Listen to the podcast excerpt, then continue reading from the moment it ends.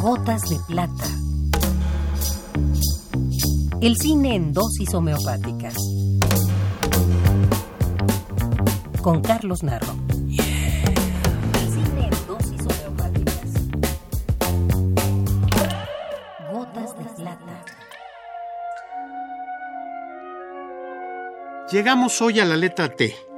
En esta encontramos un buen número de grandes cineastas de diversas épocas y países, como Alan Tanner, Tarantino, André Techiné, Dalton Trumbo, Juan Carlos Tavío, Bertrand Tavernier, Juan Manuel Torres, Leopoldo Torre Nilsson, Paolo y Vittorio Taviani, Ali Triana, Jacques Tati, Jean Troel, Giri Trinca, Fina Torres, Giuseppe Tornatore, Salvador Toscano, Julie Taymor, François Truffaut y Andrei Tarkovsky. Архив! Я сейчас, сейчас я! Скорее, скорее, едим!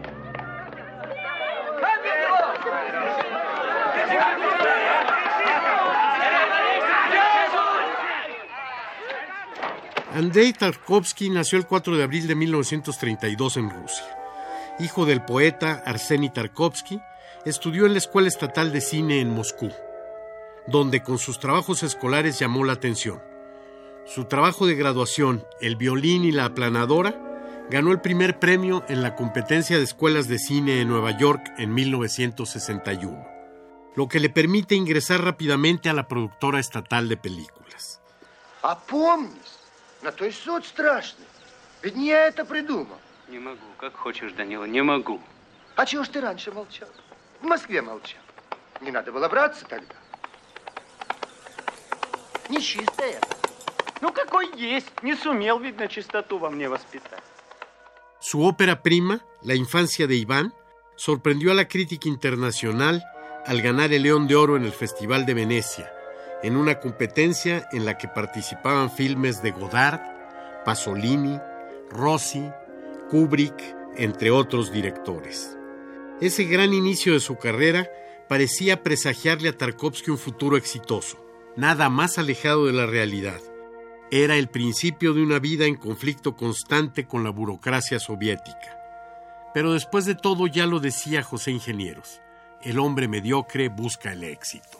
Pero nos encontramos con los ojos y sentíamos los dos lo, lo más seguro la misma cosa. No sé qué pensaba él. En ese momento yo pensaba, nos veremos otra vez. Pero yo creo que me lo- él me lo dio con sus Но ojos. больше всего его взволновал последний вечер, Eso no прощание. se puede, eso no se puede hablar ni contar. Весь город его провожал, все пели, плясали. Мать не могла провожать его. Она болела. La segunda película de Tarkovsky, André Rublev, resultó ser una de las mayores obras maestras del cine universal, pero también la que mayor confrontación le ocasionó con la burocracia cuasi todopoderosa de su país. Retirada del Festival de Cannes unas horas antes del inicio del mismo, las vicisitudes que tuvo que pasar para conseguir su exhibición fueron largas y tortuosas. При слове «три» я снимаю напряжение с твоих рук и с твоей речи. Раз, два, три. Громко и четко. Я могу говорить. Давай. Я могу Могу. говорить. Tarkovsky solo realizó ocho películas en su carrera que duró 25 años, las últimas dos en el exilio, al que fue obligado por quién creen, en efecto por la burocracia soviética que le impidió el regreso a su patria después de la filmación en Italia de Nostalgia. Я всегда говорил, что ты похож на мою мать.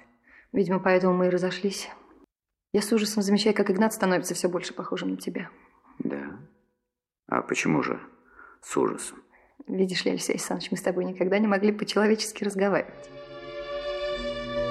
Andrei Tarkovsky murió en Suecia en 1986. Ya estaba enfermo cuando filmó su última gran película, Sacrificio. Ya estaban con él su esposa y su hijo.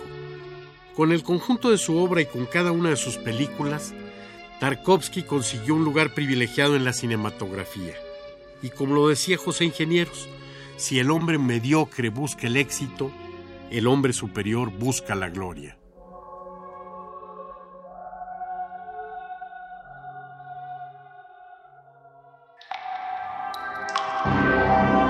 Esta es la dosis recomendada para la ocasión.